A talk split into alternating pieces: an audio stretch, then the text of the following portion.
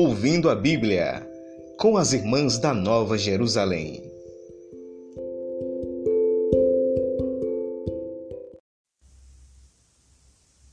Olá, eu sou a irmã Priscila. E eu sou a irmã Socorro. Nós somos irmãs do Instituto Religioso Nova Jerusalém. E esse é o nosso, a terceira parte do nosso podcast sobre o livro do Deuteronômio. Então, irmã Socorro, vamos continuar falando sobre o nosso quinto livro do Pentateuco. Certo, irmã. Queridos ouvintes, hoje nós vamos apresentar aqui para vocês, como prometido, o terceiro discurso de Moisés. Nós falávamos no programa anterior a respeito é, daquelas muitas leis que tem no Deuteronômio que falam a respeito de praticamente tudo. Então, como nós dizíamos, tem leis até mesmo para acerca de divórcio, dos penhores, acerca de, de como de como de como proceder quando tem ladrões na comunidade, em relação às questões das doenças, especialmente a lepra, né?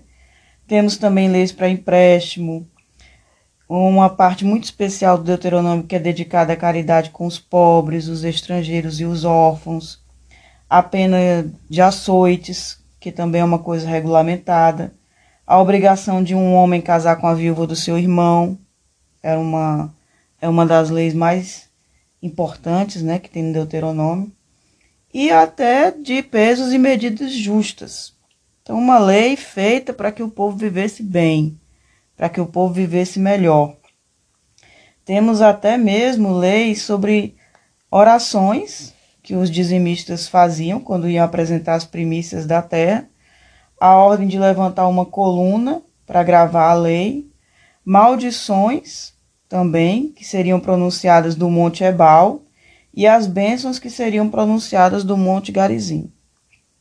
Este, minha gente, é o código do Deuteronômio, como nós estávamos falando, com leis para situações mais diversas da sociedade, a fim de proteger o povo que estava unido na mesma fé e na obediência a um único Deus.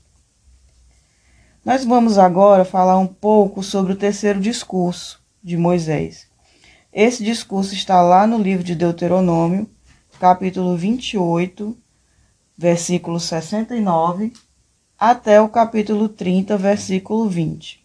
Inicia-se, inicia assim: Estas são as palavras da aliança que o Senhor mandou a Moisés fazer com os israelitas. Deus faz uma nova aliança com o povo em Moabe. Lembremos que eles estão a, ao ponto de entrar na terra. Será uma aliança interior o Senhor teu Deus circuncidará teu coração e o coração de tua descendência, para que ames o Senhor teu Deus. Então, muito mais importante do que uma circuncisão física, precisava que o povo fizesse uma circuncisão do coração. Então, desde o início, a proposta do Deuteronômio, que é uma instrução, é a proposta de proteger o povo das suas próprias iniquidades e para que esse povo também tivesse uma identidade aonde eles se encontravam naquele momento. A aliança é gratuita, a misericórdia de Deus se estende a todos os que se arrependem. O mandamento, como diz em Deuteronômio 30, versículo 11, não é alto demais, nem está longe demais. Era algo que fosse possível ao povo cumprir. E, principalmente, Amar o Senhor, obedecer às suas leis, é escolher a vida com vista a habitar a terra que o Senhor prometeu em juramento aos pais.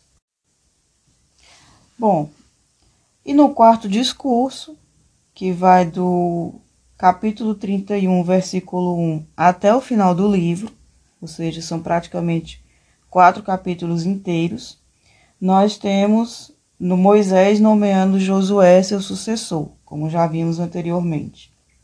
A lei deve ser lida ao povo de sete sete anos, é uma instrução que é dada por Moisés. Deus dá a Josué o encargo de conduzir o povo. O livro da lei é colocado lá, é indicado que o livro da lei deve ser colocado ao lado da arca da aliança. Por fim, nós temos um longo cântico de Moisés, que vai do capítulo 31, versículo 30, até o versículo 30, até o capítulo 32, versículo 43, a exortação para que seja observada a lei. E por fim, Moisés abençoa os filhos de Israel, sobe ao monte Nebo, avista a terra prometida e morre. Então, é uma leitura importante, é uma leitura relativamente difícil de entender. Eu acho particularmente emocionante o momento em que ele sobe ao monte, contempla a terra, que ele foi proibido de entrar, e em seguida ele morre. Né? Então, uma, é uma leitura para fazer a gente pensar, né, irmã Priscila? Então, irmã, irmã Socorro, depois a gente falar sobre os discursos de Moisés, né, sobre esse conteúdo do livro, né, a gente vai falar sobre outros assuntos pertinentes também a que são o autor e a composição desse livro, como é que ele foi feito, por que ele foi feito.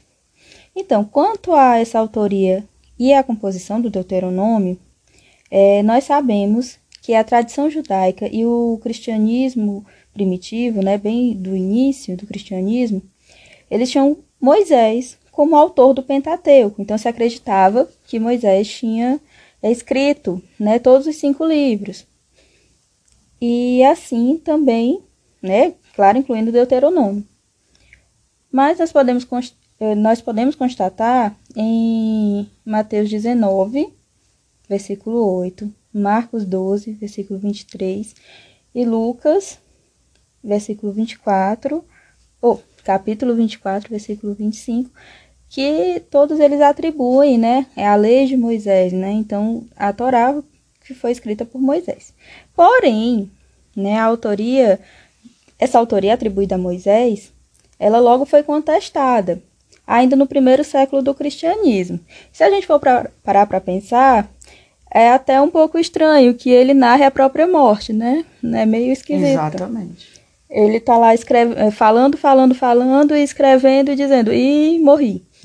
É um pouco complicado de você pensar nisso. Mas é claro, nós é, respeitamos essa autoria, né, de colocar sobre a autoridade de Moisés essa lei. Moisés que foi um grande profeta, né, libertador do povo. É, então, vários estudos apontam que a origem e a composição do Deuteronômio foi realizada com a participação de vários autores e em várias épocas diferentes. Sem negar né, a existência do antigo material anterior, a reforma de Josias, que é de 622 a.C., a atribuição do livro a Moisés tem por objetivo, como eu já falei, dar essa autoridade moral ao Deuteronômio.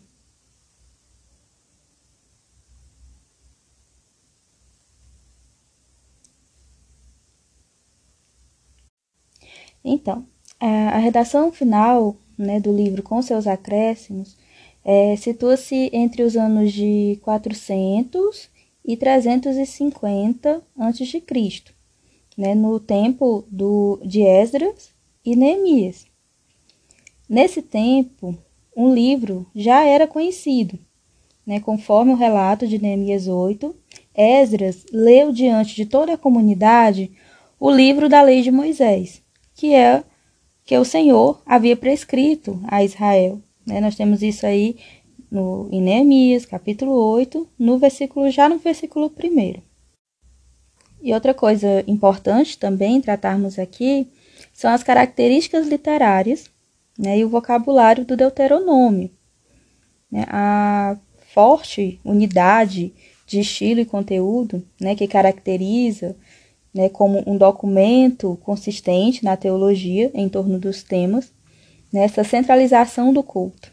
O êxodo, a aliança, a eleição, o credo monoteísta, né, a, observação, a observância da lei, né, a lealdade à aliança, é, posse da terra e a retribuição divina. Essas são características muito importantes que contêm essa unidade do livro eles permeiam todo o livro, né?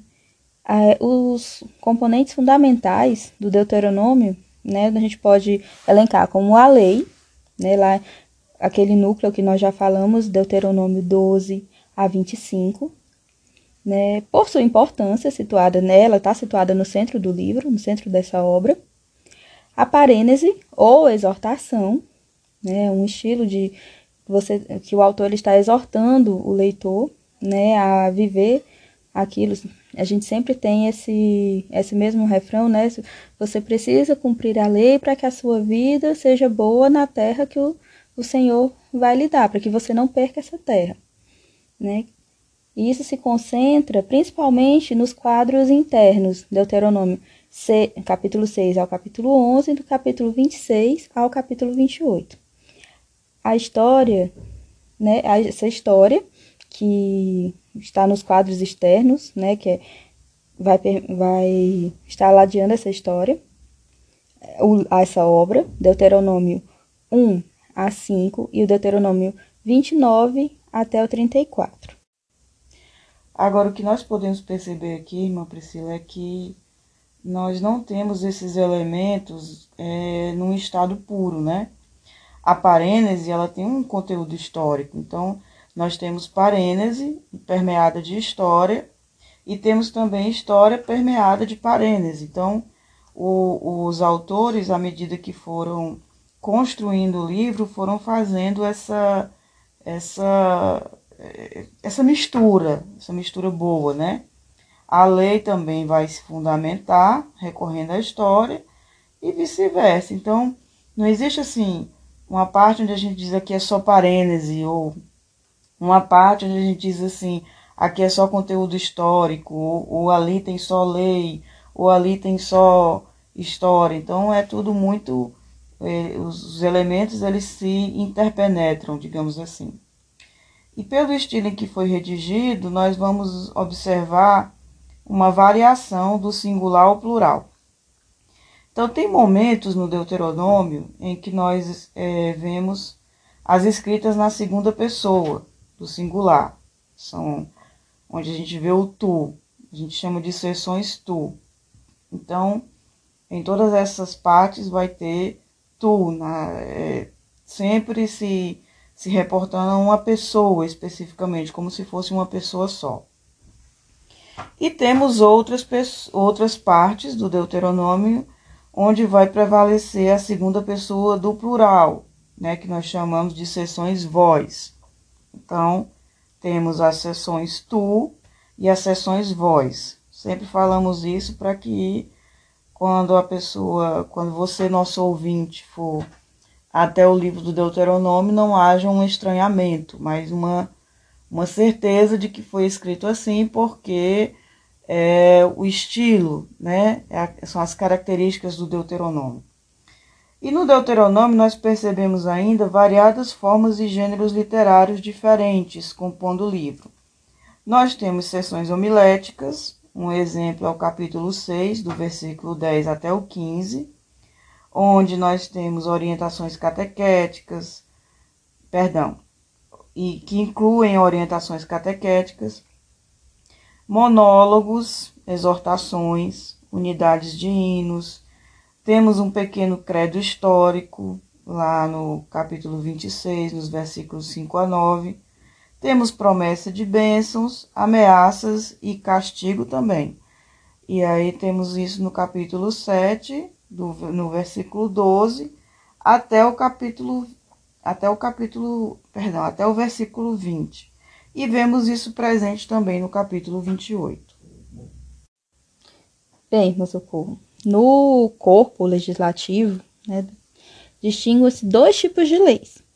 Né? A gente tem as leis causuísticas para os casos particulares, formuladas no condicional, e as leis apodídicas, as quais, ultrapassando né, esses casos individuais, elas tendem para a abstração e se transformam em princípios gerais válidos para todos.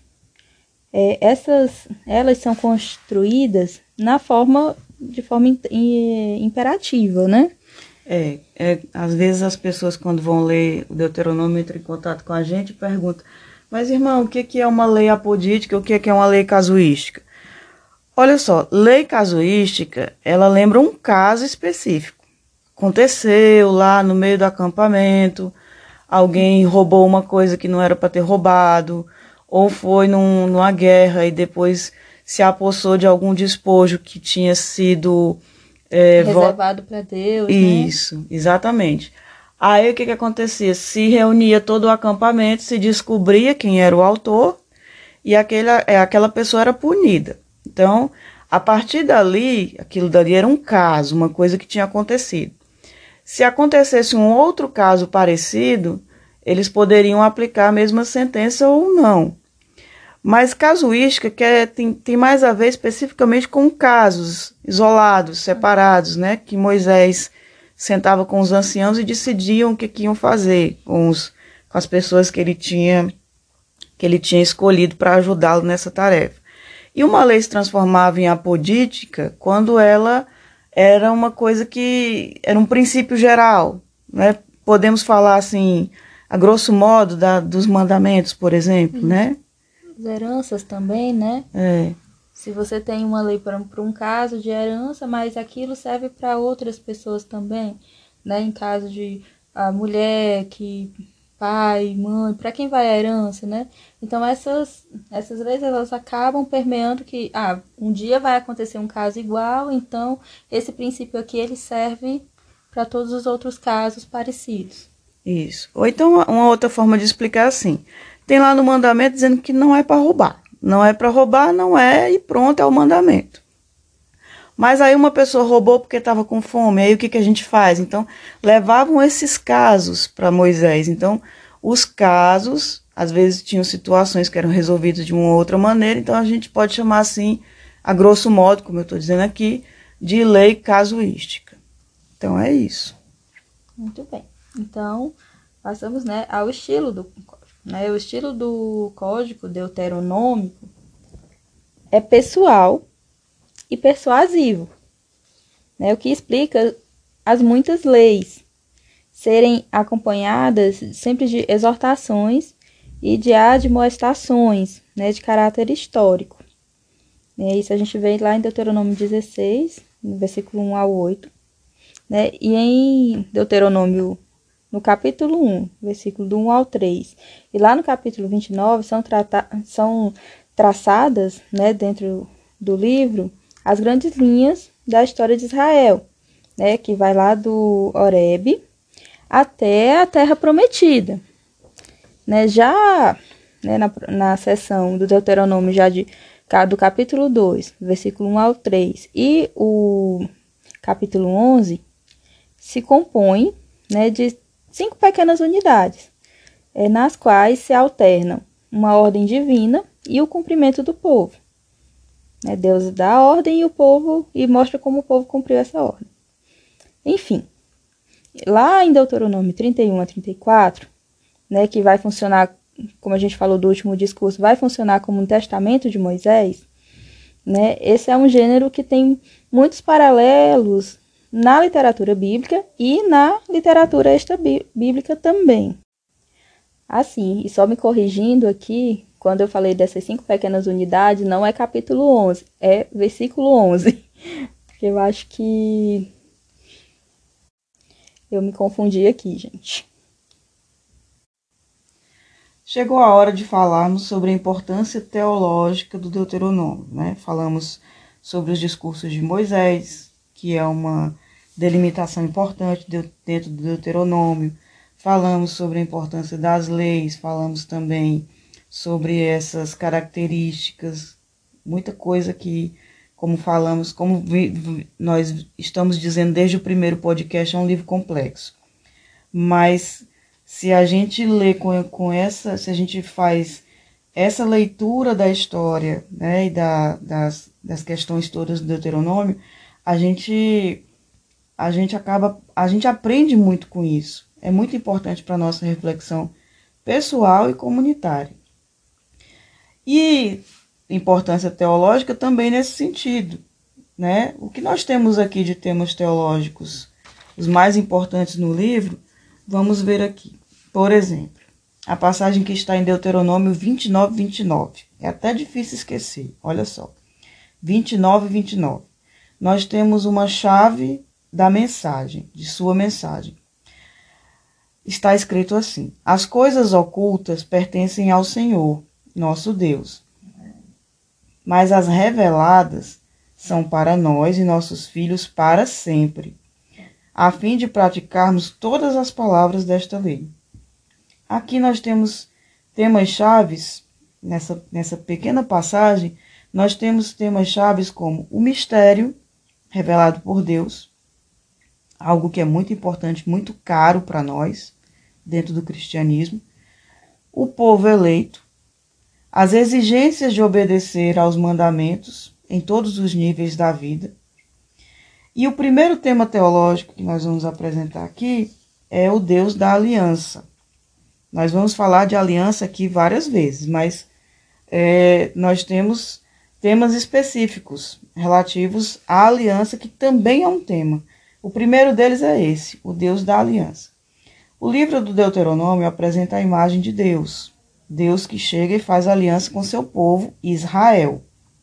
É muito importante sempre a gente ressaltar isso. O povo de Deus naquele momento é Israel.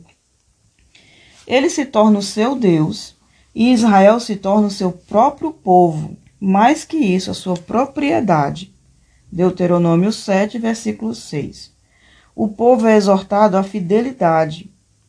Tende cuidado para não vos esquecerdes da aliança que o Senhor vosso Deus fez convosco, pois o Senhor teu Deus é fogo que devora, um Deus zeloso. Deuteronômio 4, versículos 23 e 24. Ele é o único Deus e não reparte sua soberania com outra divindade. Então, Deus aqui é um e é único para Israel. Idolatria ou lealdade dividida era falha grave contra o mandamento. Que mandamento? Esse aqui. Não terás outros deuses diante de mim. Deuteronômio 5:7. Ele é Deus justo, reto, e usa de misericórdia com os que amam e guardam seus mandamentos. Os acontecimentos do passado são o grande sinal da fidelidade de Deus à aliança, bem como a presença de porta-vozes do Senhor, especialmente Moisés, os profetas e, de outro modo, os levitas, são testemunhas e intérpretes do Senhor. Isso é importante a gente entender que Deus faz aliança com seu povo porque primeiro eles foram libertados. Depois da libertação é que foi feita a aliança. É muito importante a gente ressaltar isso. Outro tema teológico importante, irmã Socorro, é a gratuidade de Deus, né? Esse Deus libertador né, na história do povo. É, os capítulos de 1 a 3, eles retratam, retomam, né, quer dizer, essa história descrevendo a ação salvadora do Senhor. Né? Ele vai recontar toda a história do povo, mostrando né, que Deus é que vem libertar o povo de Israel. Né? Nós temos uma teologia da história, e nela, especialmente com o Êxodo e a peregrinação no deserto, vai se realizando essa promessa que foi feita aos patriarcas com a posse da terra, é, da descendência e da bênção, né? Que a gente vê lá é, a partir de Gênesis, capítulo 12, né? Capítulo 1 a 3. E tudo, né? É condicionado à observância da lei. A gratuidade do Senhor e a observância dos mandamentos são, é, são temas que eles ultrapassam o livro todo. Né? Os, autos, os atos salvadores de Deus são a base para que o, o povo, né, são essa base para o povo ouvir os estatutos e as normas e ser obediente a elas. Né? Nesse sentido, aqui a gente vê o verbo redimir, ele é usado com referência à libertação de Israel do Egito, como podemos ver em Deuteronômio é, capítulo 9, versículo 26, é, capítulo 15, né, versículo 15, e o capítulo 24, versículo 18. Né? Assim, Deus ele atua gratuitamente Né? E a libertação, essa libertação, ela foi iniciativa dele, foi iniciativa de Deus. Né? O Senhor vos amou e quis guardar o juramento que fez aos vossos pais. É por isso o Senhor vos fez sair com braço forte, resgatando-vos da casa da escravidão, das mãos do faraó, rei do Egito. Está é, escrito lá em Deuteronômio 7, versículo 8. Então, portanto, né, a obra de Deus ela foi tirar Israel do Egito e o povo da escravidão, conduzindo à terra prometida. A memória da gratuidade de Deus, libertador, precede a lei. É, ele se apresenta dizendo: Eu sou o Senhor teu Deus, que te fiz sair do Egito da casa da escravidão. E depois disso, ele propõe os mandamentos. Né? Por esse motivo, o Êxodo, como fato histórico, é o tema-chave repetido nas celebrações com uma, como uma profissão de fé. O Senhor é quem liberta da escravidão. Vamos agora ao terceiro tema teológico, que diz o seguinte: Israel é o povo da aliança por todas as gerações. Mais uma vez falaremos sobre a aliança. Israel é como o povo que depende do Senhor nos moldes das alianças no Oriente Antigo. Só que Israel não é descrito como um escravo, e sim como alguém valioso e apreciado. Está escrito assim: Com efeito, tu és um povo santo para o Senhor teu Deus. Dentre todos os povos que há na face da terra, o Senhor te escolheu para seres o seu povo particular Deuteronômio 14, versículo 2. Israel é o povo eleito. Deuteronômio 4, versículo 37. E precioso, o povo de sua herança. Deuteronômio 4, versículo 20. A aliança está estreitamente ligada com o Decálogo e suas exigências em alguns textos, como vemos em Deuteronômio 4, versículo 13 e Deuteronômio 5, do 2 ao 3. Mas também com a misericórdia, como em Deuteronômio 7, versículo 9, que está escrito assim: Saberás, pois, que o Senhor teu Deus, Ele é Deus, o Deus fiel, que guarda a aliança e a misericórdia até mil gerações para aqueles que o amam e guardam os seus mandamentos. E o que é a aliança? A aliança consiste em uma relação mais plena e vital entre o Senhor e Israel. Existe no Deuteronômio uma relação entre a aliança do Horebe e Moabe. Nas palavras de Moisés, em Deuteronômio 5, de 2 a 3, a geração de Moabe é a mesma geração do Horebe. O conceito de aliança em Moabe, com a repetição da palavra hoje, faz o pacto, faz do pacto, perdão, algo permanente e vivo a cada geração, com a obrigação de sua reinterpretação constante. Temos isso em Deuteronômio 29, 14 e 15. O Senhor faz aliança, inclusive, conosco hoje, com nós, perdão, conosco que estamos aqui hoje, é, que estamos aqui estudando o livro do Deuteronômio. Ele fez aliança com o povo no Horebe ele faz aliança com o povo em Moabe, ele faz aliança comigo, faz aliança com você, irmã Priscila, faz aliança com o nosso ouvinte, com a nossa ouvinte, porque essa reinterpretação deve ser constante. Nós estamos hoje na presença do Senhor, né? Estamos aqui estudando suas escrituras. E hoje nós somos exortadas, assim como o povo também foi, a gravar esse mandamento do amor no coração, a viver isso nas nossas vidas. E isso é muito importante. E para não deixar de citar mais uma vez, isso está em Deuteronômio 6, versículo 6. Então, nessa certeza de que Deus está conosco, que Ele é o Deus da aliança, que Ele nos exorta né, e nos, nos orienta sempre a cumprir o mandamento do amor, nós é, vamos nos despedindo por aqui, né, irmã Priscila? E vamos convidando você a participar do nosso próximo programa. Isso, para a próxima parte, a quarta e última parte do livro do Deuteronômio. Né? Então, fiquem atentos para a postagem do nosso próximo podcast. Até a próxima. Até a próxima.